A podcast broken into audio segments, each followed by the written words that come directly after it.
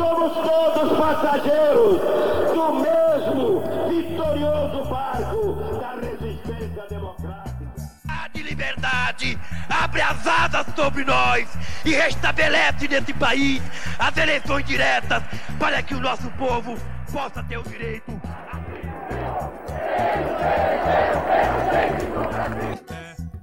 Um grito de liberdade! O documento da liberdade, da dignidade, da democracia, da justiça social do Brasil. Que Deus nos ajude que isto se cumpra. Olá pessoal, aqui é Paulo Ricardo Schier e estamos começando o Café Democrático, nosso podcast sobre direito constitucional e democracia. Aqui ao meu lado, mais uma vez, contamos com a presença dos meus queridos amigos Bruno Lorenzeto. E aí pessoal? E Elo Câmara. Olá a todos, como estão? Esse é o nosso programa número 14, onde vamos conversar sobre o tema inevitável do momento: democracia e exceções constitucionais. A viagem será longa, mas não temos pressa de chegar ao destino. Pegue seu café e boa audição. Antes de iniciar nossa conversa, quero deixar alguns registros. Estamos gravando esse programa via Skype, de modo que o áudio, em determinados momentos, pode vir a sofrer algum tipo de interferência, pode ter algum tipo de queda de qualidade. E Segundo registro, se você é terrabolista e acredita em ciência, fique em casa, respeite a quarentena. E se você é terraplanista e não acredita em ciência, pode tomar um chazinho de alho para curar mais essa gripinha, mas também permaneça em casa. Se sair, por favor, fique bem longe de mim, tanto por razões de saúde física como por razões de saúde mental. Gente, é, então estamos aqui, eu, Bruno, Elo, mais uma vez, para tentar trazer alguns temas relevantes de direito constitucional. Ficamos um tempo sem gravar por conta dessa situação da pandemia da Covid-19, mas procuramos aqui aprender, né? Nós vamos um pouco na cara e na coragem a mexer com gravação digital, gravação remota e, enfim, conseguimos encontrar uma solução aqui para nós gravarmos o nosso podcast pela via digital. Então, a conversa de hoje aqui é claro que não se dirige diretamente para o debate da pandemia, mas está muito próximo e vai ser inevitável a gente tocar um pouquinho nesse tema, embora ele não seja central. Então, nós iremos conversar sobre a questão das exceções constitucionais num contexto de democracia. Esse tema aqui, ele é um tema clássico do direito constitucional, é um tema de extrema relevância e, portanto, é, acredito que teremos muito a contribuir aqui com as reflexões. Bruno, Elô, meus queridos amigos, vamos começar aqui a nossa conversa tratando exatamente sobre o que é esse lance de exceção constitucional, o que é esse lance de determinados mecanismos que eventualmente podem implicar em suspensão de direitos fundamentais, qual que é o impacto nisso na democracia, qual que é o impacto disso na nossa vida real. Então, deixo a bola com vocês. Tá, eu acho que um primeiro aspecto que a gente pode trabalhar é justamente o, o, o que está acontecendo, a incomensurabilidade de estar vivendo esse momento e, e, e, a dificuldade, inclusive, de narrar tudo que a gente está passando, mas também reconhecer a importância do lugar de fala que a gente, de certa forma, está ocupando, né, nesse momento de registro, né, então usando mídias para tentar dar conta da complexidade do, do momento, porque a gente é pego de surpresa, né? E aí tem o, o, o, duplo movimento de lembrança e esquecimento com uma questão negacionista, né? E vejam que vou me arriscar um pouco aqui que governos autoritários gostam de negar o que está acontecendo. Então você vai ter um aspecto sobre acesso aos dados, acesso à informação que geralmente vai ser conturbado, vai ser impedido por regimes autoritários, mas é, há uma dimensão também de um certo enfrentamento, né? O, o, Paulo começou brincando com os terraplanistas, né? Não alimente seu troll, mas justamente em relação a isso, né? A gente vive hoje um momento muito singular porque a gente está contando corpos, né, e, e até nos causa incômodo isso, mas dentro de uma zona cinzenta. É, a gente não consegue confiar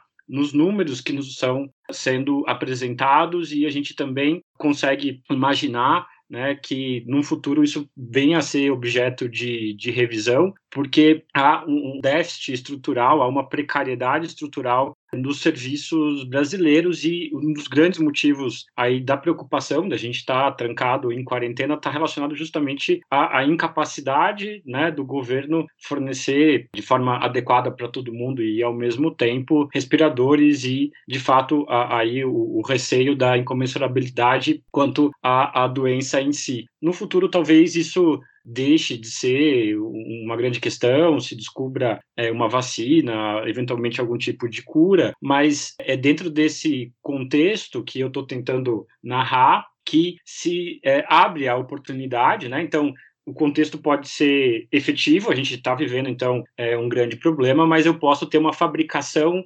narrativa de um contexto, como no caso do nazismo você vai ter uma produção né, ali de um conjunto de aparelhos culturais que vão servir para criar ideias como raça ariana ou para dar maior ênfase a algo que já existia, que era o antissemitismo. E aí, diante dessa ameaça, então eu estou tentando traçar é, uma linha aqui dentro disso, né? Diante de uma potencial ameaça, você cria o contexto e você cria a oportunidade para surgimento de medidas autoritárias, no sentido amplo, né? Mas é, você não consegue justificar o uso de medidas autoritárias sem ter a criação fática ou ficcional e as coisas hoje em tempos de fake news ficam um pouco borradas aqui porque a gente realmente tem uma dificuldade com respeito às informações que estão sendo utilizadas, trazidas e como interpretar essa quantidade de informação. Inclusive, a gente vive um pouco de um assoberbamento de informações, né, ao ponto da gente querer, às vezes, desligar tudo e ficar só em paz e, e, e não, não acompanhar é, tudo que está acontecendo no mundo, né? Mas sem esse elemento, eu imagino que um, governo não, não consiga a, adotar as medidas que, em estado de normalidade, né? E aí eu até posso fazer uma provocação inicial pelo, né? Se a exceção não é o normal e essa é uma das preocupações, pelo menos do século passado, e, e, até que ponto isso deixou de ser presente, porque isso é muito evidente né, lá para o Walter Benjamin, isso é muito presente no meio à Segunda Guerra Mundial, né, e, e eu sempre busco imaginar, por exemplo, alguém que estava vivenciando um momento de aperto de mãos entre Hitler e Mussolini, né? O pacto lá, Molotov-Ribbentrop, acabou a esperança da humanidade, ferrou, fujam para as montanhas, né? Mas justamente essa ideia, né, de que se, a, a, se você não tem mais a normalidade, a exceção se torna a regra, que eu sei que esse é um tema muito caro para a Elo. Na verdade, eu devia falar só um pouquinho aqui e deixar o resto do programa com, com a Elo, que é a autoridade maior do, no assunto, né? Mas eu queria enfatizar, então, esse, esse primeiro, fazer esse registro, né? Para os futuros negacionistas, né? Então, não façam isso, não, não caiam nesses tipos de discursos, porque a gente, com muito pesar, escuta negacionismo do nazismo, negacionismo da ditadura militar do Brasil, e eu imaginava que a gente teria os negacionistas da pandemia num futuro, e a gente tem os negacionistas da própria pandemia no, no presente, e, e, isso é algo, para dizer o mínimo, assustador, né? Até então, o nosso papel aqui de tentar produzir um, um registro, buscar produzir um registro falando, olha, vivemos aqui um, um, um, momento muito singular em que a gente vai ver uma fragilização né, de valores que a gente considerava muito importantes. Né? Recentemente, os Estados Unidos fecharam sua fronteira, isso está dentro de uma política que já vinha sendo defendida pelo Trump, mas é, você encontra a oportunidade para fazer as coisas que você Gostaria mais que, na situação de normalidade, as instituições colocariam barreiras mais firmes em relação a esses projetos políticos autoritários, né? Então a gente acaba vendo, esse é um dos exemplos dentre outros vários, mas um outro aspecto que eu considero importante também uh, de registrar é uma confusão muito grande no plano da, da ciência, não da ciência em si, mas no uso de uma propaganda de governo a respeito de é, determinadas questões que não estão comprovadas cientificamente, ao ponto da gente ter um, um debate hoje sobre a, a, cloroquina, que é um, é um medicamento que é, não foi adequadamente até o momento testado, tem, tem, um estudo mal feito pelo Didier Raoult uh, na França, que sofreu vários, várias críticas pela questão metodológica de como foi feito esse estudo, não foi randomizado, não foi utilizado uh, placebo, várias coisas relativamente simples até, né? É, porque no nosso caso aqui a gente tem o double blind, mas é como se fosse um artigo publicado sem o double blind, né? Então depositar todas as esperanças nisso ou quase todas as esperanças nisso nos parece uma irresponsabilidade e também correndo o risco de ficar datado, eu acho que é relevante a gente uh, apontar que a parte aspas, muitas aspas, sensata do governo está indo embora, né? O Mandetta foi mandado embora, era alguém que estava de acordo com as questões elementares da, da OMS. No, no, no dia de hoje, na sexta-feira, o, o Moro acabou de pedir o caneco e também foi embora. Então, por outras razões, não especificamente da justificando em relação à pandemia, mas há então um receio não sei se eu estou exagerando, fundado, né? E aqui eu estou mais para o lado cético da força do que dos otimistas, mas a gente também pode debater mais para frente isso, se a gente vai sair melhor ou pior da pandemia, gente vai sair invariavelmente diferente. Eu estou com aqueles que dizem o mundo que existia acabou. Se você é alguém da metamorfose ambulante ou da dialética ou do Heráclito, você vai achar que isso sempre acontece, que não, na verdade é só um evento maior e que as coisas estão sempre em transformação. Né? Se você já incorporou a transformação no seu modo de ser, tá, tá tudo bem, é mais uma coisa, mas é um impacto muito grande e, e eu acho que aqui não a pandemia em si, porque já existiam anúncios e previsões sobre a possibilidade da pandemia, mas os impactos econômicos a gente está num, num, terreno também um pouco indeterminado. Mas eu queria então começar pontuando isso, né, da criação de um contexto de oportunidade para adoção das medidas de exceção. Você não vai decretar estado de defesa, sítio e assim por diante, sem ter uma narrativa prévia de algum tipo de ameaça, seja ela comunista, terrorista, alienígena, de que ordem for. Então eu tenho uma dúvida já inicial aqui para colocar para vocês. A dúvida é a seguinte: quais são exatamente esses mecanismos de exceção de, do qual nós estamos falando e se eles se manifestam sempre e necessariamente em estados autoritários ou experiências autoritárias, governos autoritários? Seria possível ter manifestação dessas de medidas de exceção em estados democráticos ou sempre vai ocorrer num contexto de autoritarismo, como deu a entender o Bruno? Então, essa é a questão de um milhão de dólares, né? Porque a questão. Assim, é um assunto complexo que tentando e ainda mais uma situação muito complexa que tentando tornar o mais simples possível, quando o Estado de Direito surge e ele estabelece que a lei tem que ser cumprida, então a lei está acima de todas as situações, o que, que nós temos? Que basicamente todos os conflitos deveriam ser resolvidos a partir da lei. O que acontece é que eventualmente há situações de crise tão forte, tão forte, que a lei comum não tem como solucionar. Isso. E aí quando surge a Constituição, são criados também os mecanismos de controle da Constituição, ou dessa situação de risco, que se chamam mecanismos constitucionais de crise, que tem a tradição francesa, estado de sítio, tem a tradição inglesa, lei marcial. Então, em tese, quando se usa esses mecanismos, é justamente para resguardar o Estado e resguardar a democracia. Porque se, se é um Estado ditatorial, eu não preciso invocar estado de sítio, eu faço o que eu quero. Se é um Estado absolutista, eu faço absolutamente, eu estou acima da lei, eu não preciso usar um mecanismo jurídico para tal. Então foi criado basicamente para que ser, para que se resguardem esse, esses objetos. O que, que acontece? A história, que é uma, uma grande mestre e ela nos ensina coisas que às vezes nós não queremos aprender, ela nos mostra que muitas vezes esses mecanismos são criados, eles são usados, na verdade criados não, eles são usados para subverter a própria estrutura. Então, nós podemos pensar, inclusive, o exemplo alemão. Para chegar ao nazismo, foi criado um plano para parecer que havia uma emergência. Nós podemos pensar no caso brasileiro, em que foram utilizados, e assim, o risco, né, o medo do comunismo esteve presente em vários momentos históricos. Então, foi criado um medo, para que, ou seja, uma situação que seria de crise, e com isso, na verdade, para o governo fazer o que quer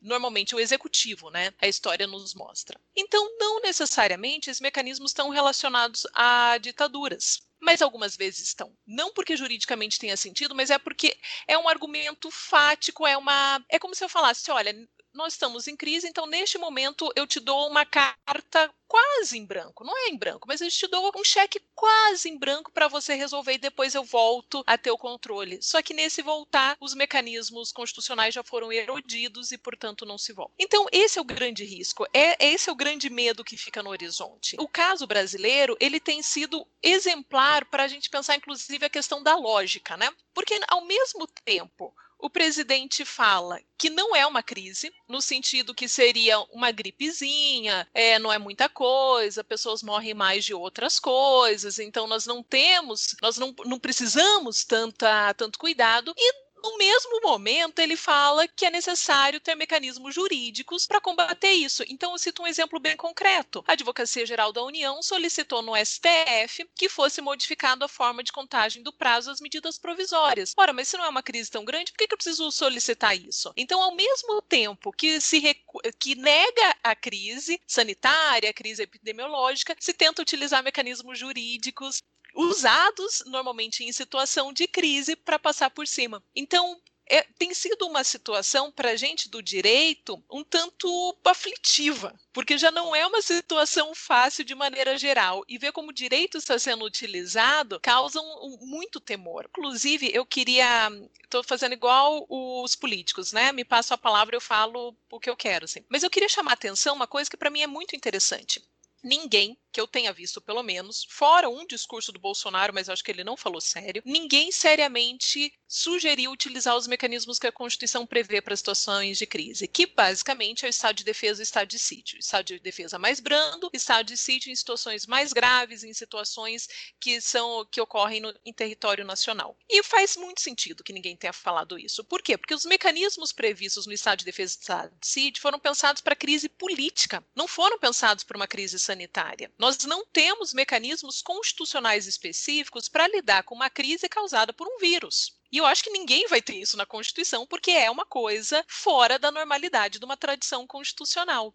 Então, o que, que nós temos para lidar com situações de crise? A chamada Lei da Quarentena, que foi promulgada no Brasil em fevereiro, então, logo depois que a OMS declarou, a Organização Mundial da Saúde declarou que era uma pandemia internacional, e nós temos alguns decretos de governadores, de prefeitos, estabelecendo algumas medidas que eles julgam adequadas. Então, por exemplo, proibindo o uso do espaço público, colocando toque de recolher, e medidas essas, a propósito, que são de, de constitucionalidade bastante questionável. Claro que os decretos são estabelecem modelos diferentes, mas de maneira geral é isso que se tem visto. Então, nós estamos numa situação não só de crise, mas nos quais os mecanismos tradicionais de resolução de crise não se aplicam de maneira eh, direta, específica. Então, nós estamos tendo que andar e trocar a roda do carro ao mesmo tempo, sem olha só, sem abrir margem para que isso seja aproveitado em situações autoritárias. Então, o risco, ele é um risco bastante grande. Portanto, a necessidade de nós pensarmos esses mecanismos para evitar sermos surpreendidos com medidas antidemocráticas, inconstitucionais, medidas que afetam todo o nosso horizonte, tudo que a gente tem estudado, enfim, tem construído nos últimos tempos.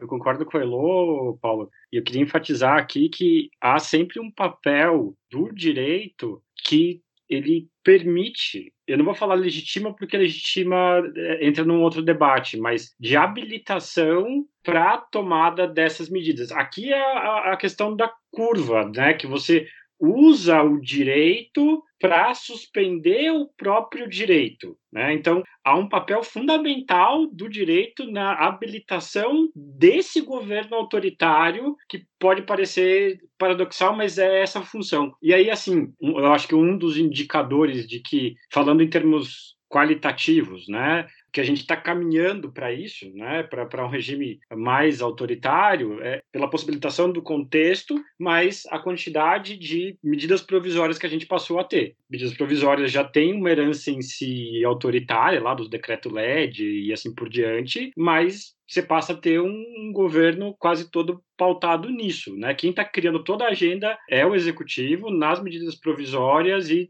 querendo inclusive subverter os procedimentos dentro das próprias medidas provisórias, né? E aí, por sorte, vamos chamar de sorte, a gente tem outras instituições que estão segurando as coisas na medida do possível. Mas eu não tenho dúvidas a respeito dessa é, feição autoritária por parte de alguns líderes e da oportunidade. Aqui é um, um pouco meio Maquiavel, né? É, é, é da, da, ideia da fortuna, né? De, tem, tem, gente que tem, tem sorte ali, tem, tem uh, um espaço para fortuna na política, também a dimensão cairológica. Tem essa oportunidade, tem esse instante ali em que você aproveita isso e vai. Você começa a criar todas as medidas. Ah, eu sou xenófobo, fecha a fronteira, eu sou autoritário, vamos fechar o Congresso, vamos fechar não sei o que mais. Isso, em tempos de normalidade, tem mais dificuldade de ser veiculado. Mas eu acho que aí a gente não pode cair na, numa ilusão, por isso a, a, a exceção se torna a regra, e, e eu acho que eu estou mais desse lado da força, é, de achar que, mesmo em tempos de normalidade, uh, esses mecanismos não possam vir a ser ativados. Então, pelo que eu estou entendendo, que o Bruno e a Ilo estão nos colocando é que em princípio, nós temos aqui uma série de institutos que servem para manter a normalidade em períodos de crise, entre aspas, essa normalidade, para lidar com o Estado de Direito e tentar manter o Estado de Direito. Todavia, aqui, nós estamos passando por um momento em que esses instrumentos, Estado de sítio, Estado de defesa, eles não foram colocados em movimento. Mesmo não tendo sido colocados em movimento, a situação excepcional tem legitimado, e essa é a preocupação, a adoção de uma série de medidas que se dão através do chamado poder de polícia, para poder, então, ao mesmo tempo, tentar conter o problema dessa pandemia, mas ao, também é utilizado como um pretexto para tentar impor determinadas matérias que são autoritárias ou que não teriam legitimidade. Algo mais ou menos assim: estamos numa situação excepcional, pandemia é algo grave, nos utilizamos do poder de polícia para deixar as pessoas em casa. E ao mesmo tempo aproveitamos essa situação e falamos: é imprescindível aprovar uma reforma trabalhista, uma reforma da Previdência, para que a gente possa manter os empregos de todo mundo. É imprescindível nós fazermos uma série de contratações aqui nossos amigos, ainda que o produto deles não funcione, para que a gente possa então resolver a situação excepcional. E a gente então fica num limiar entre uma fronteira que medidas não vamos chamar por enquanto de exceção, mas medidas de poder de polícia com base na situação de exceção promovam uma resolução do problema em face do interesse público e, ao mesmo tempo, possibilitem uma distorção do interesse público em nome de uma ordem pública autoritária. É mais ou menos isso?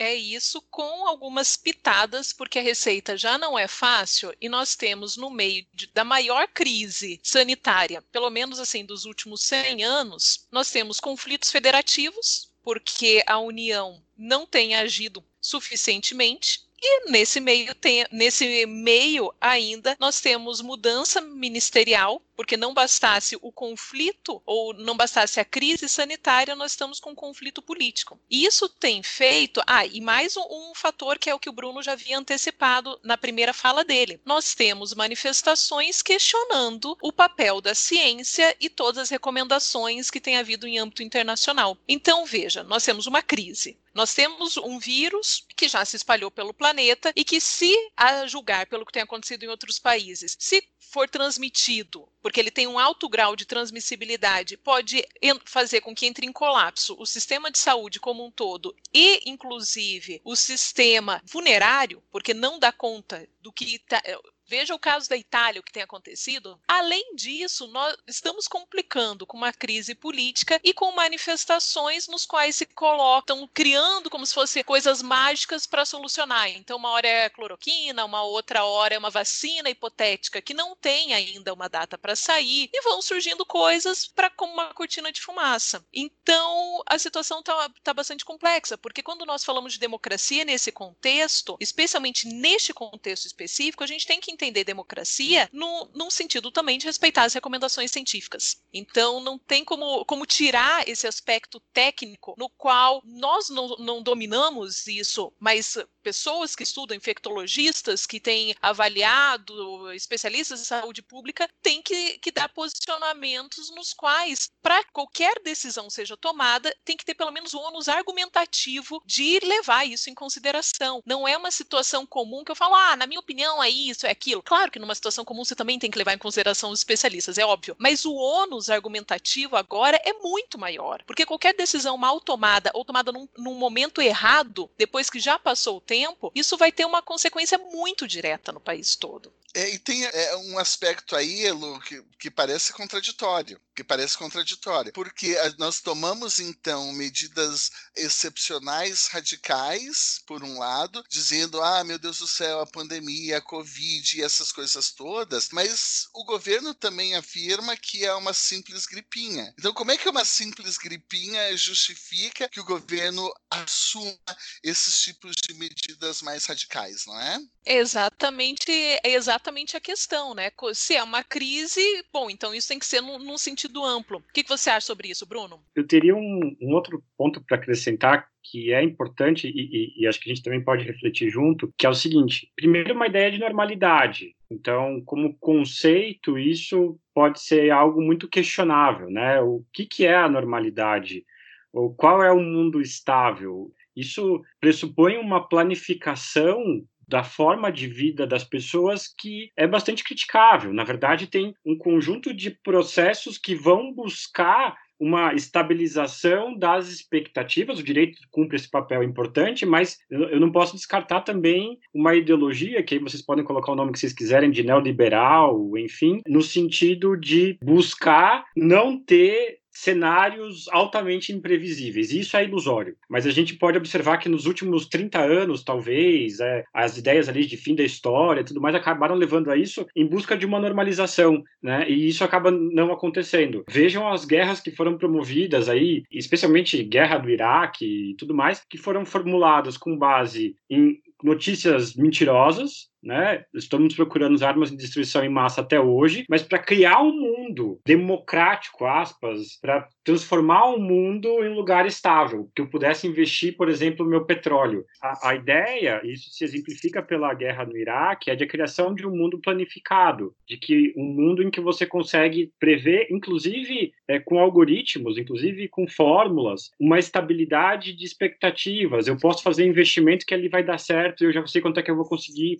retirar daquele lugar. Esse, mundo é ilusório, já na sua origem, há um projeto relacionado a isso, mas o mundo que os economistas querem voltar se baseia um pouco nessa ilusão e não vou nem falar aqui das questões de problemas éticos nas falas de é, alguns empresários que a gente acabou vendo, né, que estão desconsiderando a importância da vida humana. Mas eu acho que tem um outro elemento bem importante e, e ele está aí muitas vezes relegado só para o direito administrativo, mas ele se traduz nas falas de alguns ministros assim de não vou fazer indicações que são políticas. Um, um, ministro de Estado, né? Eu vou fazer indicações técnicas, como se existisse essa dicotomia, como se fosse possível é, eu fazer uma divisão absoluta de alguém que está é, na cabeça do executivo do país, de alguém que é despido de ideologia e toma exclusivamente decisões técnicas. Então, claro, a gente tem que ter é, um, um conjunto que vai estar representado por uma elite intelectual que vai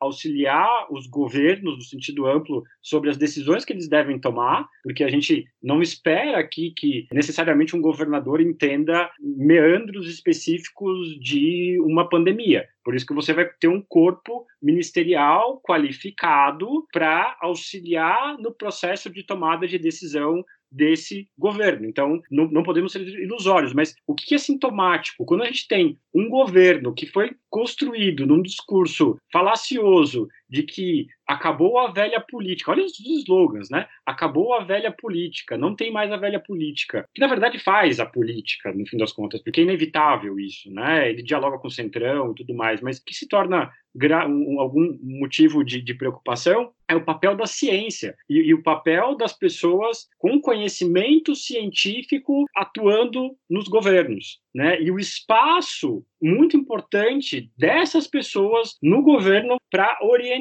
Claro, a, a, a, decisão final, a responsabilidade pelas decisões que vão ser tomadas pelos governos é do, do, do, do presidente, do governador, dos, é, dos seus ministros e assim por diante. Mas por muito tempo, de certa forma, se esqueceu disso, né? Ou, ou se caiu num meio que numa ilusão né, de que pura técnica, e isso é perigoso, a teoria crítica já nos alertou, ela bastaria, a pura técnica seria suficiente. Então, há uma negação do político na construção do próprio discurso científico, e aí quando o discurso científico se faz necessário, né, há uma politização. Ao invés de você tentar chegar em algo elementar ali, no, no, nas, nas condições básicas ali de consensos que a gente tem pelo mundo, né? O Brasil está hoje com Turcomenistão, é, Bielorrússia e não sei se era Panamá, mas algum país negando, de novo, o problema do negacionismo, negando a existência da pandemia e, e, e negando notícias. É, assim, se fosse um cenário em que o Brasil fosse a origem da pandemia, a gente até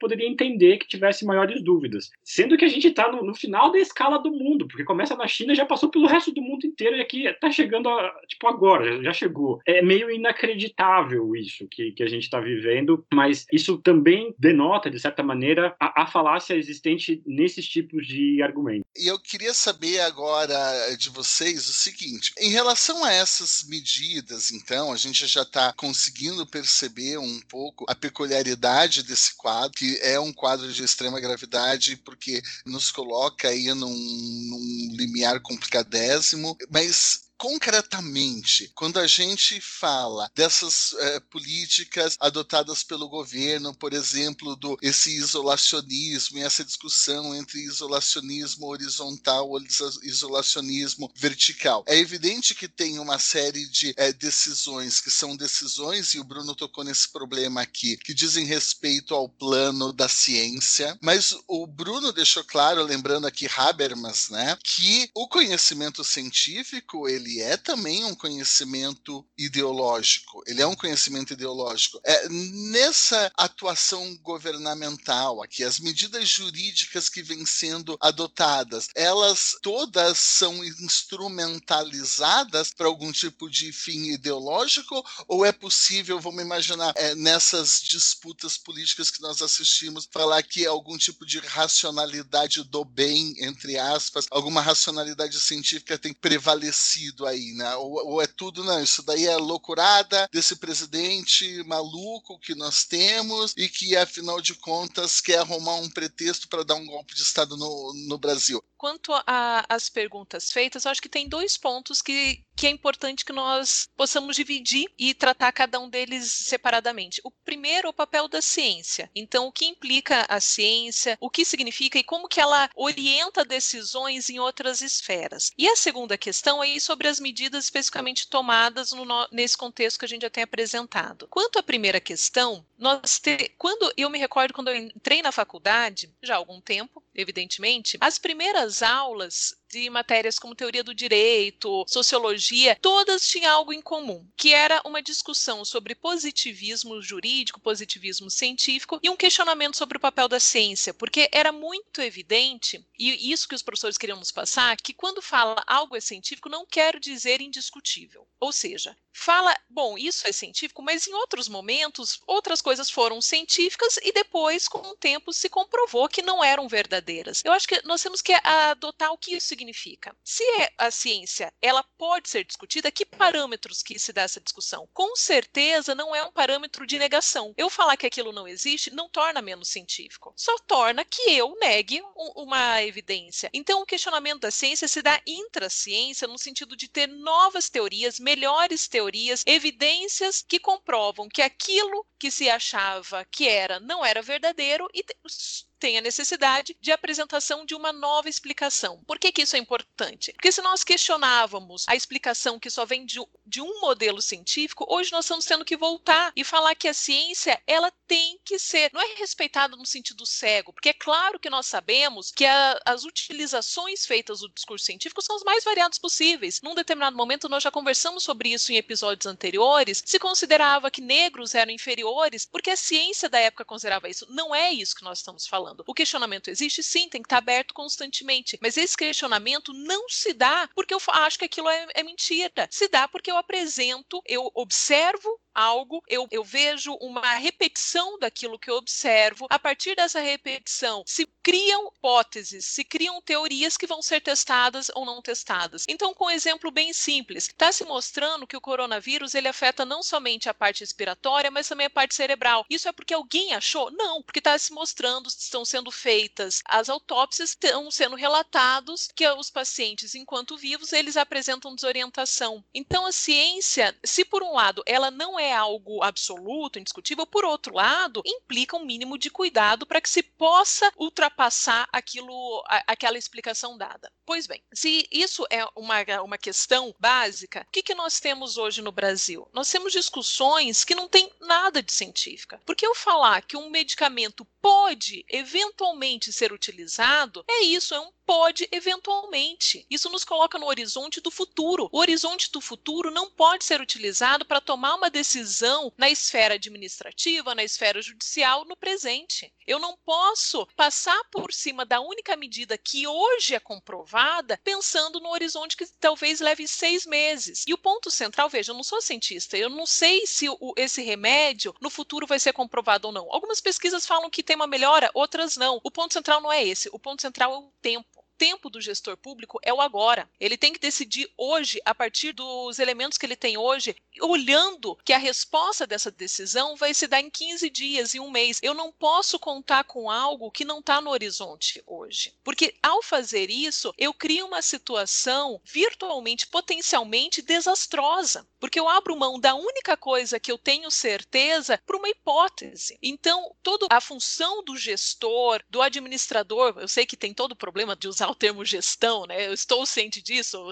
provavelmente o Paulo vai falar posteriormente, mas toda a questão do administrador público, ele tem que ter um mínimo de responsabilidade e que no momento tão difícil como estamos agora, isso lamento, tem que vir a partir da, das evidências científicas. Coincidentemente, eu estava lendo hoje de manhã um artigo de uma revista estrangeira falando das questões por que, que na Alemanha é um caso tão bem sucedido. Do ponto de vista de, de quantidade de pessoas que morreram, de quantidade de infectados, é muito menor do que seus vizinhos. E uma das explicações é a Merkel, a Angela Merkel, ela é uma cientista, ou seja, ela não só tem capacidade de tomar decisões com fundamento, mas ela tem uma capacidade que é central no momento de crise que vivemos. É saber quando ela não sabe. E quando não se sabe numa situação tão complexa como essa, nós não podemos inventar uma resposta. Nós temos que perguntar para aqueles que estão estudando. E eles vão falar, inclusive, o que eles sabem e o que eles não sabem. E a partir disso tomar as decisões. Então, qual que é o cenário catastrófico que nós vemos? Ao criar explicações que não estão, repito, respaldadas em nenhum outro país, nós temos uma situação muito complexa, porque no Brasil nós temos áreas de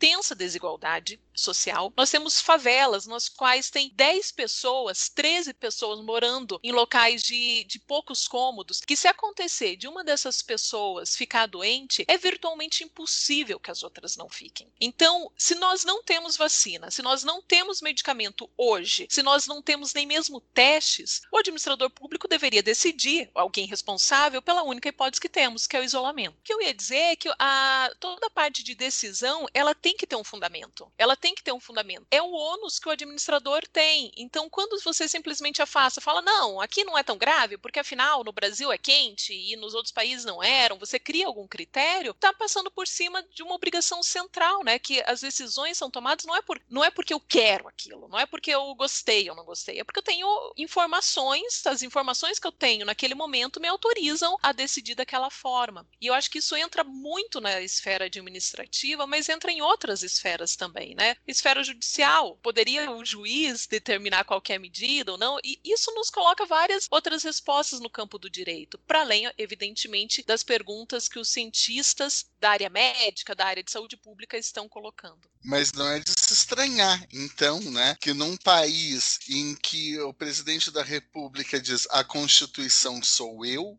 né? Eu sou a Constituição, que se negue com tanta facilidade assim os discursos científicos. Mas acho que a Elo tocou num ponto aí bastante interessante, que é essa hum, discussão sobre, afinal de contas, o que o Poder Judiciário pode fazer, qual que é a medida da atuação do Poder Judiciário, porque afinal de contas a gente consegue perceber que até um certo protagonismo em alguns aspectos é quando o Judiciário ele vem e chancela cancela determinadas medidas contra decisões governamentais, quando o poder judiciário ele vem e suspende ou relativiza a aplicação da lei de responsabilidade fiscal, ou quando o poder judiciário reconhece aqui, inclusive mudando o seu próprio entendimento em relação à sistemática de funcionamento da própria federação, dizendo que algumas matérias que antes ele entendia que deveriam ficar no campo da União e que a União que deveria, que deveria decidir sobre aquilo, o Poder Judiciário vem agora e diz assim: não, mas isso aqui é interesse local, então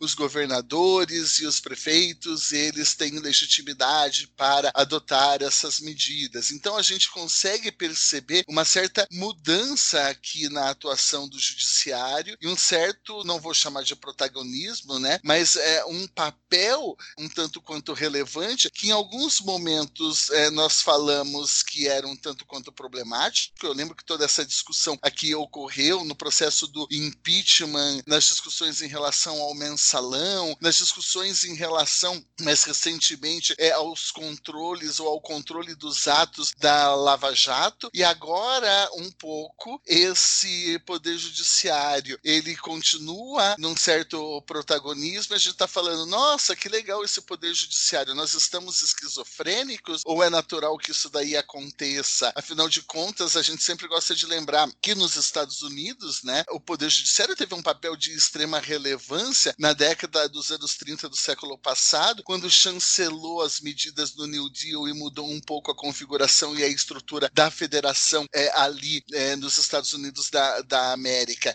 Então, isso aqui é um processo natural aqui de caminhada do Poder Judiciário, ou a gente pode falar que o Judiciário na crise está em crise? Olha, coincidentemente, ontem teve uma, uma conversa com o Daniel Veivang, que escreveu um artigo, publicou no Jota, justamente sobre o papel do judiciário e que ele está chamando por uma autocontenção. E assim, eu acho que o artigo é ótimo, tem várias questões a serem pensadas, foram feitas várias perguntas para ele, mas acho que tem alguns pontos. O primeiro deles é o seguinte: nós estamos numa situação de crise e isso tem e terá impacto econômico, isso é um fato. E tem, e não é simplesmente por causa do isolamento, porque numa situação como essa é inevitável que aconteça. Nós estamos discutindo qual que é o alcance, mas que haverá uma crise econômica é indiscutível. E é óbvio, é uma coisa bastante evidente que as pessoas tentam minimizar e tentam lidar com, com os conflitos que estão surgindo. Então, há um incentivo, de certa maneira, à judicialização. Então, pessoas querendo eventualmente discutir se as suas lojas podem abrir, seus restaurantes, pessoas emitidas discutindo demissão, esse tipo de coisa. Então, esse é um fato. A segunda questão que nós temos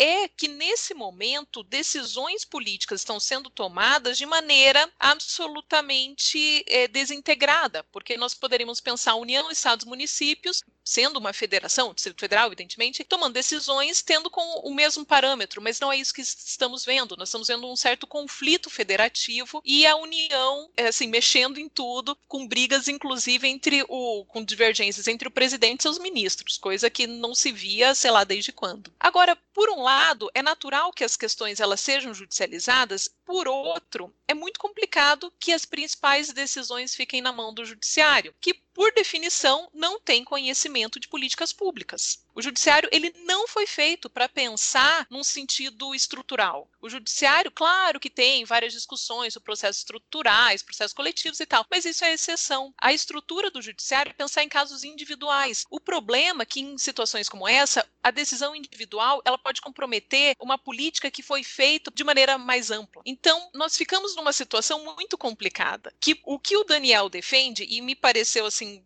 com muitos argumentos, é que o judiciário tem uma autocontenção. Agora, de novo, no momento que nós estamos vivendo, que ele, o, se o judiciário tem uma autocontenção, ele está privilegiando uma decisão tomada em outros âmbitos, certo? Mas se a decisão não é tomada nunca, como que, como que fica isso? Então, não há uma, uma solução única, porque eu defendo uma autocontenção do judiciário, mas eu defendo também que aqueles que têm que decidir, decidam. E decidam de maneira coerente com a nossa realidade. Ou seja, tem, que eles tenham decisões racionais, decisões pensadas. Mas não sei se, se, essa, se essa percepção é unânime. O que, que você acha, Bruno? Aqui cabe o exemplo da decisão do STF sobre a fosfoetalonamina. Eu aprendi agora a falar fosfoetalonamina. Porque não pegando pelo sentido majoritário, que acho que foi adequado, né? Eu entendo que ali o STF utilizou sua função contra-majoritária e derrubou a lei. Mas é até importante lembrar o contexto em que essa lei é aprovada. É um contexto de impeachment, né? A, a Dilma muito fragilizada, sem poder de veto, né, sem poder de quase nada, na verdade. Ela, ela chega a, a, aos frangalhos no, no, no impeachment, né? Mas passa-se uma lei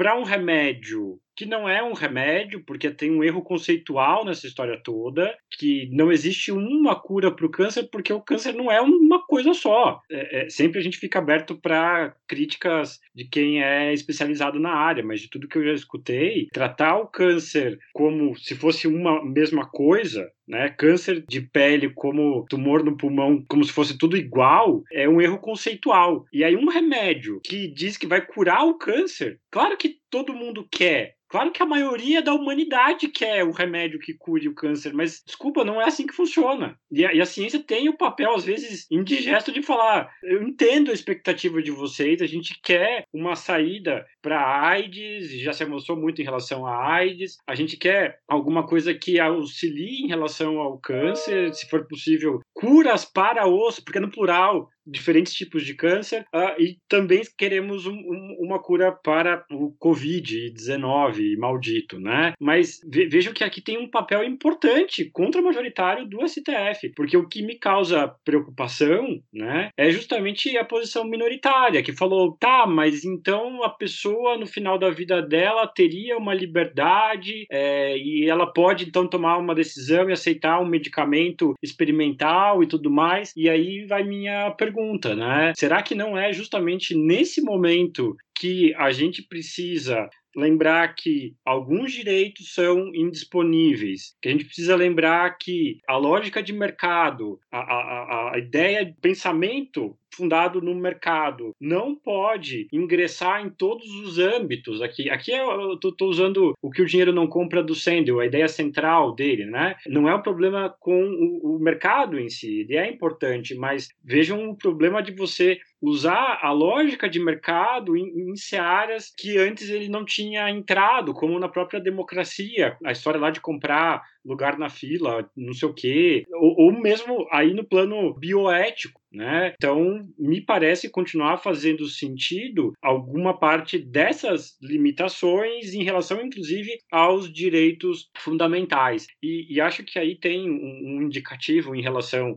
a, a, esse momento excepcional que, que vivemos, em que essas, essas fronteiras que já são cinzentas, né, entre parte científica, a produção de medicamentos, a, o, as barreiras éticas fundamentais em relação a isso, né? A gente vê lá que muitas vezes o, o, o FDA nos Estados Unidos, né, o, Food, Drug and, and, Aliments, eu acho que é isso, ele às vezes ele permite umas drogas meio questionáveis e tudo mais, mas ele é um dos referenciais countries quanto a esses critérios, porque testar num ratinho em laboratório é, é uma coisa. Quando você, para você conseguir passar isso para seres humanos, quero imaginar que vão existir ainda essas barreiras éticas, porque você tem uma série de implicações sistêmicas, inclusive, no uso desses medicamentos. Porque uma coisa é um medicamento para uma mulher grávida, outra coisa é um medicamento para uma criança. Né? Então, acho que a gente pode perceber né, nessas situações a, a, importância das instituições, do, do funcionamento regular dessas instituições, inclusive como meio para conter, né? E aí é um, um, outro aspecto importante de regimes excepcionais, conter o populismo. Porque o que, a gente acaba vendo? Um, um uso até muito tosco, né? Acho que os nomes precisam ser dados de, da vontade da maioria, porque muitas vezes esses governos usam é, essa terminologia. Estou governando com a vontade da maioria e sem mediações, né? Eu sou o representante direto da vontade da maioria. Encontramos um líder populista. Alguém que fala isso, eu sou a Constituição, não faz tanto tempo assim que a pessoa falou isso, né? Eu sou a Constituição, eu, eu, eu sou o, o representante do povo, eu não preciso dos outros poderes. Né? Estamos dando passos largos para a existência de um regime autoritário, para a identificação desse regime autoritário, mas aí também eu acho que cabe a ideia aqui, né, que está bastante famosa, bastante divulgada lá do, do Como as Democracias Morrem, é de que o, o, golpe ele não vem no formato violento, abrupto, né? ele vem no sentido de corrosão. E, e o que a gente está vivenciando é, de certa forma, essa temporalidade um pouco mais lenta de corrosão das instituições democráticas que foi potencializado justamente pelo, pela existência da pandemia, né? Mas eu acho que é esse é um fator e, eu sempre desconfiei disso, né? E aí eu posso estar tá arranjando até possíveis inimigos quanto a isso, porque mesmo o, o, o, populismo mais à esquerda, mesmo um populismo que tem ali um, um, uma cara mais de bom mocinho, eu sempre desconfiei desse pessoal, né? O que não quer dizer que eu esteja negando, muito pelo contrário, a importância da participação do povo nos processos decisórios. A gente quer afirmar isso, mas para afirmar a importância da participação do povo nos processos decisórios, eu preciso de instituições, eu preciso de mediações, eu preciso de democracia. Veja que a gente chega é, em momentos de, de novo, paradoxos, né, em que um conjunto, felizmente muito pequeno, de pessoas negam a pandemia e vão se manifestar nas ruas e pedem a volta do AI-5, eu acho que essas pessoas não sabem o que, que significa o, o AI-5. Eu prefiro aqui acreditar no não conhecimento por parte dessas pessoas, mas é, é de novo um paradoxo, porque as pessoas estão pedindo para que volte um governo que não permitia que as pessoas se manifestassem nas ruas. Então, é, elas mesmas não poderiam, no futuro em que aquilo que elas estão pedindo fosse efetivado, estar tá ali onde elas estavam, né? Ou só poderia ter uma coisa que foi inventada né, em 2019 no Brasil, protesto a favor. Né? É, é, a gente criou uma nova nova figura no mundo, a gente é muito especial mesmo, vai Brasil, né? O, o protesto a favor, né? Então, também é motivo de preocupação. Pessoal, eu tenho uma dúvida aqui então, que é o seguinte: quando nós então é, assistimos esse quadro que nós estamos passando, tem uma coisa que é muito contraditória. Por quê? Porque é, esse momento parece, não sei se estou enganado e por isso eu queria ouvir vocês, acentuar o quadro da desigualdade social que nós temos no país. Porque, por um lado, é, a gente ouve algumas pessoas ingenuamente falando que, ah, agora com a pandemia todos somos iguais, rico e pobre todo mundo vai morrer, rico e pobre todo mundo vai ficar doente, rico e pobre todo mundo vai depender do SUS, rico e pobre tá todo mundo perdendo cliente, perdendo dinheiro, rico e pobre, então, ah, todo mundo é igual. Mas, na verdade, eu não sei se existem pesquisas em relação a isso, eu não sei se é só uma impressão falsa, mas quem morre mais são as classes mais baixas, né? Que é, eventualmente acabam ficando expostas a situações ou a um contexto social muito pior que o nosso, porque eles já morriam mais por falta de saneamento, por falta de água, por falta de prestação de serviços públicos adequados muitas vezes, e agora a Covid parece que potencializa a desigualdade, causa uma mortalidade maior em relação a essas classes mais baixas, né? Então, é uma potencialização da desigualdade. Isso acontece, inclusive, em relação às políticas públicas que são tomadas nesse momento?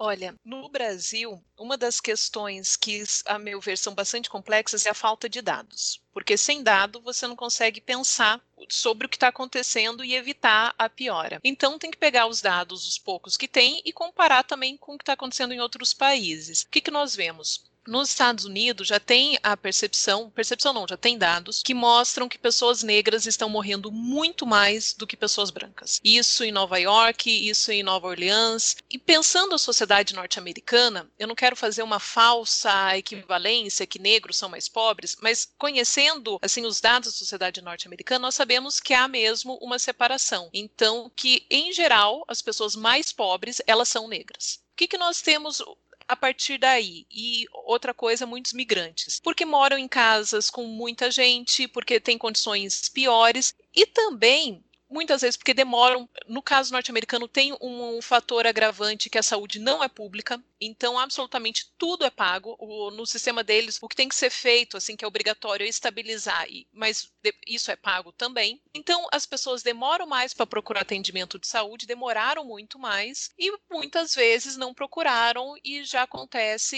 e ao final, quando procuram, já estão em situações piores. Então, no Brasil, o que, que nós temos? Nós temos uma ação que a Defensoria Pública da União ela ordenou que fosse colocado a cor das pessoas, então são pessoas brancas, pessoas negras, para que isso seja mensurado. O que nós temos de percepção no momento é que afeta mais pessoas pobres e isso pode se tornar muito pior. Por quê? Porque sendo um, um vírus que ataca principalmente a parte respiratória, nós já sabemos que as taxas de tuberculose, por exemplo, são muito maiores em pessoas que moram em favelas, até pela situação de uma dificuldade maior de locais que peguem sol, que tenham ventilação adequada, um problema sério, estrutural em algumas situações de alimentação adequada, que faz com que a imunidade seja comprometida, e mesmo aquilo que nós estávamos falando, sem acesso a serviço de saúde privado, só resta o serviço público, que numa situação de colapso vai atingir diretamente. Então, todos os dados nos mostram que as pessoas de mais baixa renda vão ter, elas vão ser afetadas de maneira desproporcional. Isso na área médica, né, que eu estava falando, embora não seja minha área a partir do que eu li. Mas, ponto de vista econômico também, porque eu posso falar, olha, a minha empresa ela está deixando de ganhar. Ok, mas eu tenho aí uma reserva. Agora, se eu vivo com salário mínimo e eu sou demitido, eu tenho meu salário reduzido nesse período, eu sou afetado de maneira desproporcional. Então, mesmo as perdas econômicas, elas não são na mesma medida. Se, eu, se, uma pessoa, se um grande empresário fecha as lojas durante um mês e ele pode vender pela internet, por exemplo, ok, ele vai ter uma perda econômica? Vai. Mas e o funcionário que, eventualmente, os dois, três adultos da casa, eles são afetados com, com demissão? Então, por um lado, é uma situação que, mesmo que eu tenha plano de saúde, se houver o colapso da saúde pública, vai afetar todos? Vai. Mas ainda assim, não dá para embarcar essa conversa que todos somos iguais, porque não somos. Aí tem outros fatores, né? Porque essa era uma desconfiança que eu tinha, inclusive, né? De, de que uh, um dos resultados a ser esperados em relação à pandemia é um, uma acentuação, um, um, aprofundamento da desigualdade já existente no Brasil. Mas, na verdade, a gente não precisa da, da pandemia. A, a, a verdade é que já tem algum tempo que o Brasil vem galgando aí patamares no, no índice Gini, que vai medir a concentração de renda. O Brasil tem algo em torno de 0,5 lá nesse, nesse índice. Está entre os mais desiguais do mundo, décima colocação por ali em 189 países é, que eles medem, né? Então, mas tá... o presidente mas... falou que a economia brasileira estava indo muito bem até a Covid aparecer. Bom, aí, aí briguem com números, né? É, é porque o que a gente vê é um país desde 2013, 14 entrando em crise econômica e os dados são tudo negativo. O Temer consegue ter um crescimento pequenininho e a gente teve ano passado uh, PIBinho de novo, 1%, pouquíssima coisa ali. O que, que acontece? Problemas aí então econômicos, né? É, que não basta você ser um país rico, você precisa de mecanismos de redistribuição. Também não dá para pegar, né, da noite para o dia e fechar tudo e falar agora o Estado manda em tudo e a gente que vai fazer a redistribuição que também dá errado, né? Então é o que acontece. crescimento econômico é fundamental. A gente vai ter invariavelmente déficit. Não, não tem isso, né? Por mais que algum empresário queira é, salvar a economia, mas é, a ideia é essa, né? Se se conforme com a ideia de que o mundo está mudando numa velocidade bastante acelerada. Mas, invariavelmente, também né, isso vai acabar afetando o acesso a direito das pessoas, porque aí também não precisamos debater muito extensamente dados para saber que a condição de vulnerabilidade das pessoas economicamente menos favorecidas é maior. A, a, rede de proteção de uma pessoa que tem melhores condições econômicas é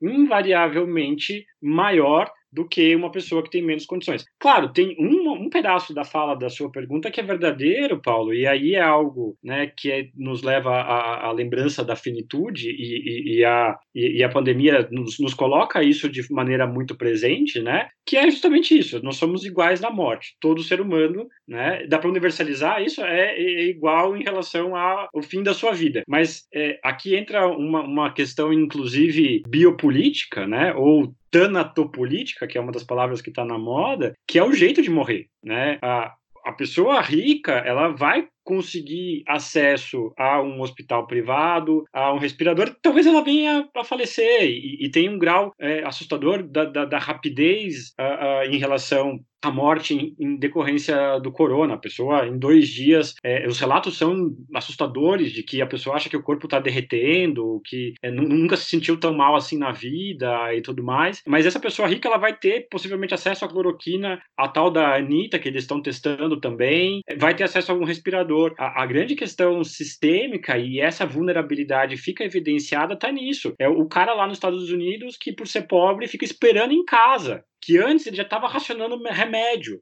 E, e, aí, por causa que ele não tem grana, ele não vai para o hospital, porque ele tem medo de sair do hospital e não ter a desgraça, ou ter uma versão leve da desgraça do corona e chegar com uma conta de não sei quantos mil dinheiros, né? No caso do Brasil, em colapsando o sistema de saúde, quem está na, na, na, fila da morte, e a gente sabe que não são as decisões dos médicos quanto a isso, são problemas de infraestrutura existentes no país, vão ser justamente as pessoas pobres, né? Então, é, é muito cínico para dizer, né, algo talvez não, não tão mais pesado do que eu gostaria de dizer, uh, você ter protesto de gente, como a gente observou aqui já faz algum tempo isso, mas é, em Curitiba, em seus carros blindados, talvez, aí em todos os seus carros super caros, buzinando e falando: queremos que reabra o comércio. Primeira pergunta: é você que vai trabalhar no comércio? Quais as condições que você está dando para essas pessoas que vão trabalhar para você? Porque possivelmente essas pessoas vão ficar escondidas em suas salas de gerência, dando ordem via telefone. Né? Elas não estão na linha de frente. Então, a, a, o sentido é justamente esse, né? De um, uma expectativa de uma acentuação da desigualdade. Vou falar duas palavrinhas aqui, perguntando. Bruno, solidariedade ou precarização? O que, que significa isso? O que, que é essa discussão aí? Tá, aqui também uma pergunta sobre para onde que vamos, né? O lado otimista, poliana, vai acreditar que talvez isso leve as pessoas a repensar o modo de vida, a, a um aumento da solidariedade, as pessoas percebendo que o, o meio ambiente, né, está sendo beneficiado por esse momentâneo, essa momentânea interrupção das, das atividades fabris, enfim, mas eu imagino que não. Eu, eu vou pelo caminho aí de que, além da, da, do aumento da desigualdade, da, da nudez, da externalização, porque eu acho que isso vai ficar mais evidenciado, porque essa, essa desigualdade ela está presente no Brasil. As pessoas em situação de rua elas são a demonstração disso, né? Mas eu imagino que a gente está numa situação bem frágil. Não imagino, a gente está numa situação bem frágil de aumento de possibilidade uh, em relação à precarização dos direitos fundamentais, a, a precarização em relação à democracia, né, ainda não está sendo externalizado, apesar de que eu acho que foi cogitado, né? A, Elo pontuou isso muito bem, né? A gente ainda não viu as pessoas no, no Brasil, o, o presidente falar é, é, de maneira franca quanto a um estado de defesa é, ou um estado de sítio. Mas eu não descarto a hipótese é, de que isso foi está sendo cogitado uh, na pauta futura a ser criada por quem nos governa agora, porque a gente, é, na verdade, tem um, um, um, Ministério do Ódio, né? É, que é um, um comitê, é um, deve ser um bunker ali, que eles têm um monte de robôs, né, que eles vão usando os computadores para fazer robô, para esparramar fake news e hashtag não sei o que para todo mundo e para destruir reputações e tudo mais, né, e para fazer planos mirabolantes, nomear pessoas também muito erráticas em seus respectivos ministérios, né. Então, eu, eu não quero que isso aconteça, mas o, o meu lado cético me levaria a isso. Mas eu gostaria de expressar, antes da Elo, o meu lado poliana. O Bruno, num determinado momento, disse que o mundo será certamente diferente, melhor ou pior, né? Ele será certamente diferente. E nesse certamente diferente, algumas mudanças são inevitáveis. Acredito particularmente que essa pandemia, é, não de forma igual, porque isso já ficou bastante claro do impacto da desigualdade desse processo todo em relação à nossa sociedade, né? Certamente, então, o impacto não é igual, mas nós vivemos numa sociedade ao mesmo tempo pré-moderna, numa sociedade moderna e numa sociedade pós-moderna, uma sociedade plural, fragmentada, pré-moderna, moderna e pós-moderna. E tem um aspecto em relação à sociedade pós-moderna que é a que é, não a maioria, mas uma boa parte, a maioria certamente não, mas uma boa parte da população brasileira está inserida e que tem algum tipo de preocupação com meio ambiente, paradigma ecológico, sustentabilidade e esses valores todos, né? E em relação a esta parcela especificamente, eu tenho uma esperança muito grande que esse processo todo de transformação que de, uma, de um certo modo já vinha ocorrendo, quando nós falávamos, por exemplo, é, em ampliação de é, tipos de trabalho na modalidade de escritórios na modalidade de coworking, quando nós falávamos de home office, como nós é, é, tratamos os impactos disso é, em nível energético no plano mundial, quando nós podemos trazer aqui termos de economia de combustível, de desafogamento em termos de transporte público urbano de passageiros, é, de uma certa maneira, por isso que eu falei de uma forma desigual, há uma parcela da sociedade brasileira que possivelmente deve passar a trabalhar de uma forma diferente, a ter uma visão diferente em relação ao papel do governo, a formação de políticas públicas, novos temas que provavelmente devam entrar na agenda política e que não faziam parte da agenda política. É possível que sejam levados a sérios, né? Eu passei é, para o Bruno esses dias ali uma fala do ex-presidente dos Estados Unidos, Obama, que ele falava, ele dizia, ó, oh, daqui quatro a gente tem que pensar aqui com seriedade na situação do Obama quer que daqui quatro quatro, cinco anos a gente vai ter um vírus, a gente vai ter uma bactéria, etc. E tal. Esse tipo de pauta não foi levado a sério. É muito provável agora que, com essa extensão toda, essas pautas aqui, que são pautas que conduzem a um repensar da atuação do poder público, a um repensar de determinados valores que devam entrar na agenda, é principalmente vinculadas ao meio ambiente, não é? Porque é uma questão ambiental essa, em última análise, né? Então, essas essas pautas elas devam entrar na agenda. Então, é, esse é o único pontinho aqui que eu tenho um certo otimismo, só para ninguém se matar no final do nosso programa. Então, eu queria registrar isso. O que, é que você acha, Lô? Olha, eu acho que momentos de. Desculpa. Só queria fazer um pequeno parte antes da, da fala do Lô. Que é para dar o contra-exemplo da importância da deferência no, no, caso da Suprema Corte. O Paulo falou do, do Obamacare e o Sibelius, que é o. São dois, eu acho. É, são dois cases na Suprema Corte dos Estados Unidos em que o Roberts, que é o Chief Justice, ele, ele vai para o lado liberal para manter o Obamacare. Então tem um, um, exemplo de deferência. Então eles mantêm a decisão, eles não derrubam o Obamacare na Suprema Corte com voto swing, né? Ele vai para o outro lado do, do Chief Justice, do Roberts, quanto a isso. Então, nem sempre, né? O, cuidado, né? Da gente falar e, e, e, demonizar as cortes constitucionais, mas eu considero importante a existência de um STF, uma corte constitucional, ou algo que o valha dentro de um país periférico como o Brasil, com instituições e democracia uh, uh, jovem, instituições frágeis. Fecha parênteses. Mas respondendo essa questão, eu acho que momentos de crise são momentos que tudo está mais extremado, absolutamente tudo. Então, é um momento que pode conduzir uma situação melhor, preocupações com desigualdade, preocupações com modelo de trabalho insustentável, que é esse modelo promovido pela uberização, modelos que em situações de crise deixam as pessoas completamente é, desassistidas. Nós podemos discutir o próprio sistema de saúde que foi muito prejudicado pelos cortes que foram feitos pela emenda constitucional 95. Então, tem estimativas que bilhões deixaram de ser investidos, isso há poucos anos. Então, assim, é um momento que nós podemos questionar isso e propor alternativas de melhoria. Infelizmente, ah, o que nós vemos é que esses momentos eles também podem ser utilizados para piorar ainda a situação anterior. Tem uma autora chamada Naomi Klein, que tem, enfim, bastante crítica a ela, mas ela tem um livro chamado Doutrina do Choque, que a hipótese central é o seguinte, que em momentos de crise, seja crise política, crise econômica, crises naturais, ela cita a situação do Katrina em Nova Orleans, são momentos que as pessoas elas estão muito, elas têm pouca capacidade de se articular. Porque,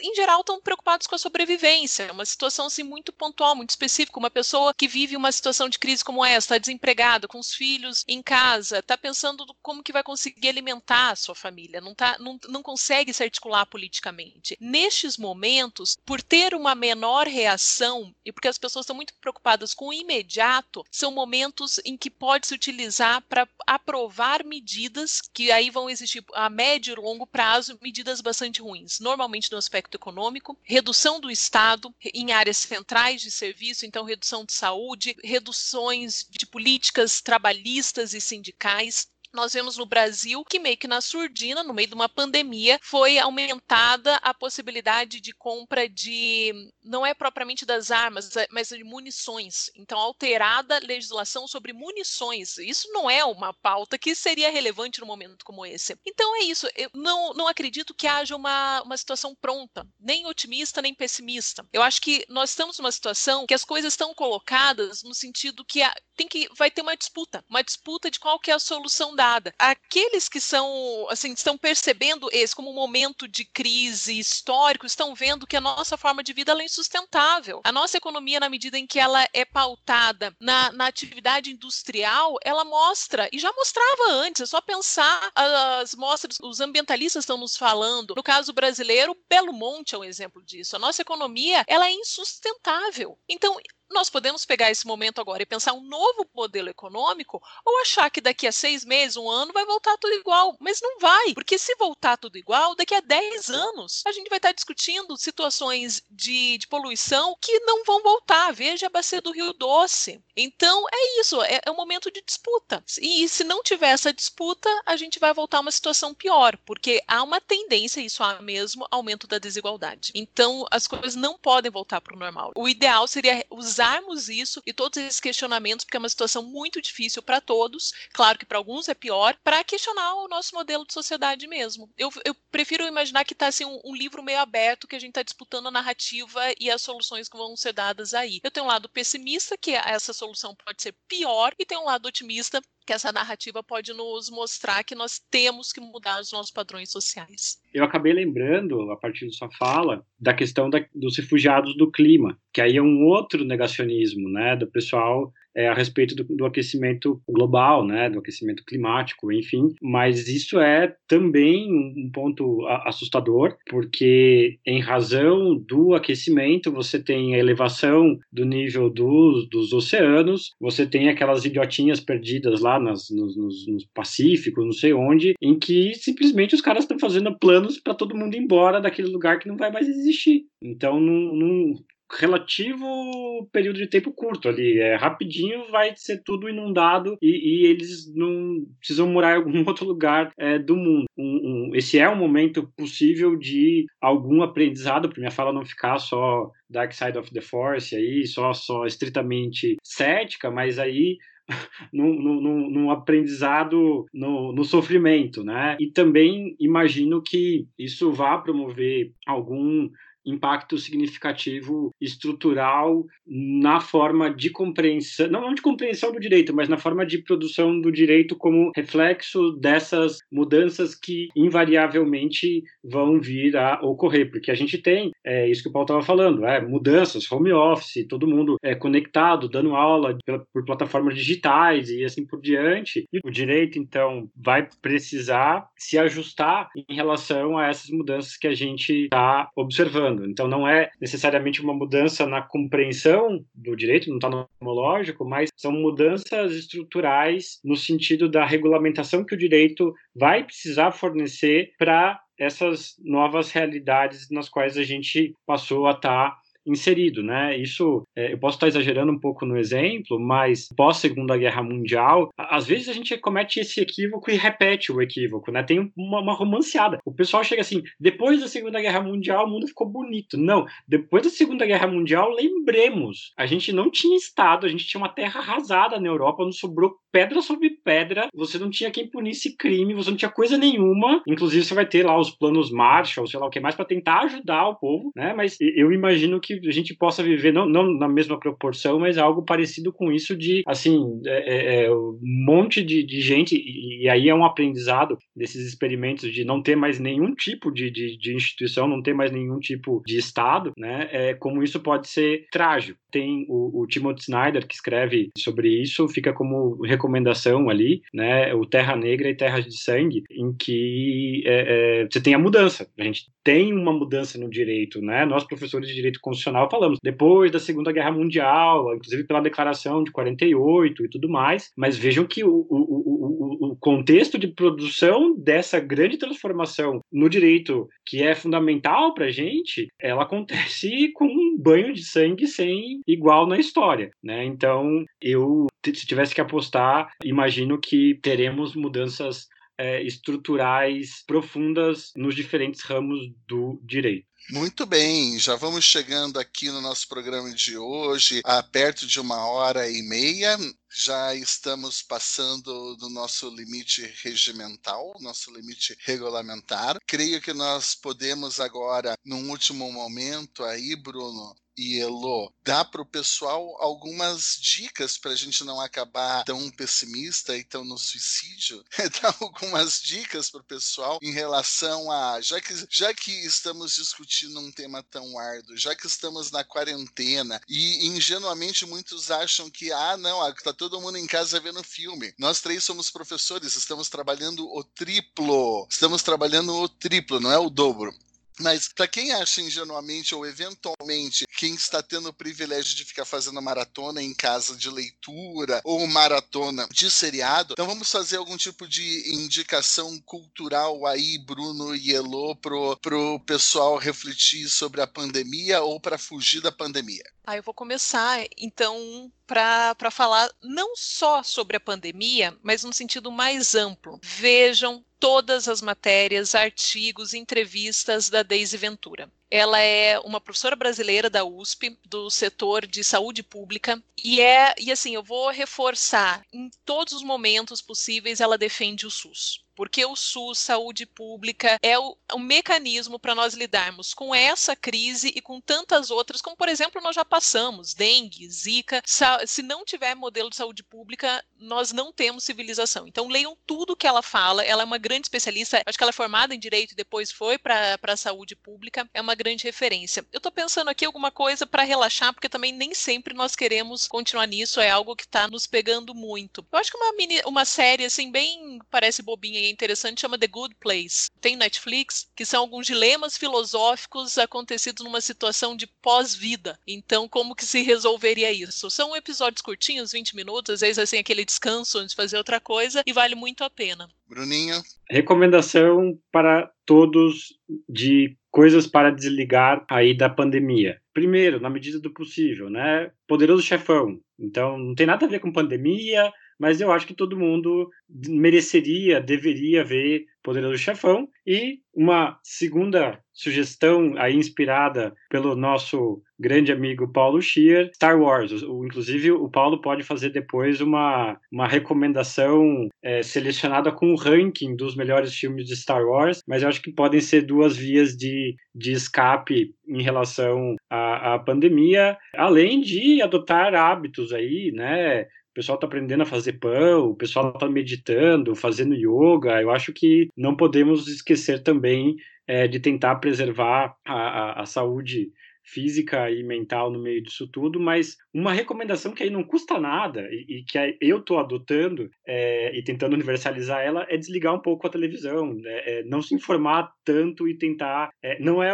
aqui não é um apelo à ignorância, mas é ter momentos em que você não é inundado por mensagem de WhatsApp, e-mail e noticiário e tudo mais, porque isso pode ser um pouco opressor, desesperador. E escutar uma boa música. Aí, como gosto musical de cada um é, é bem amplo, né? Mas tem aí os, os algoritmos dos Spotify da vida para nos auxiliar também ter meios para espairecer, isso é fundamental. Paulo. Eu vou seguir aí um pouco a linha do Bruno é, de se cuidem. Né? E acho que o se cuidar nesse momento de pandemia é ficar em casa, sem dúvida nenhuma, mas é também cuidar da saúde mental e eu tenho ficado muito preocupado com isso daí. Porque eu comecei o programa dizendo, tô que não aguento mais ouvir falar de pandemia, porque a gente liga o jornal, pandemia, lê as notícias, pandemia, ouve podcast, pandemia, e vai ver o grupo de WhatsApp, pandemia, é tudo pandemia. Então essa dica do Bruno de vamos desligar um um pouco os telefones, vamos selecionar as coisas que nós vamos ler. Eu tenho procurado muito acessar as notícias apenas uma vez por dia em um único jornal ou um único podcast, porque isso evita a nossa exposição a esse tiroteio constante que vai deixando inevitavelmente nós todos angustiados, porque essa pandemia ela está mexendo com a saúde física da população, mas também está mexendo com a saúde mental